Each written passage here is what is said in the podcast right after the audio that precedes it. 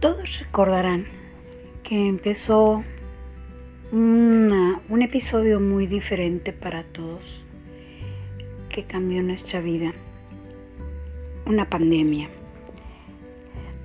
¿Qué sucedió después de eso? Mucha gente se resguardó en sus hogares, otras hicieron caso omiso, salieron a las calles, se contagiaron, otras contagiaron a sus seres queridos y así toda esta contingencia nos ha llevado a reflexionar de qué manera podemos seguir sonriendo a nuestra realidad. ¿Y por qué sonreír? ¿Por qué? Porque definitivamente es lo mejor para todos.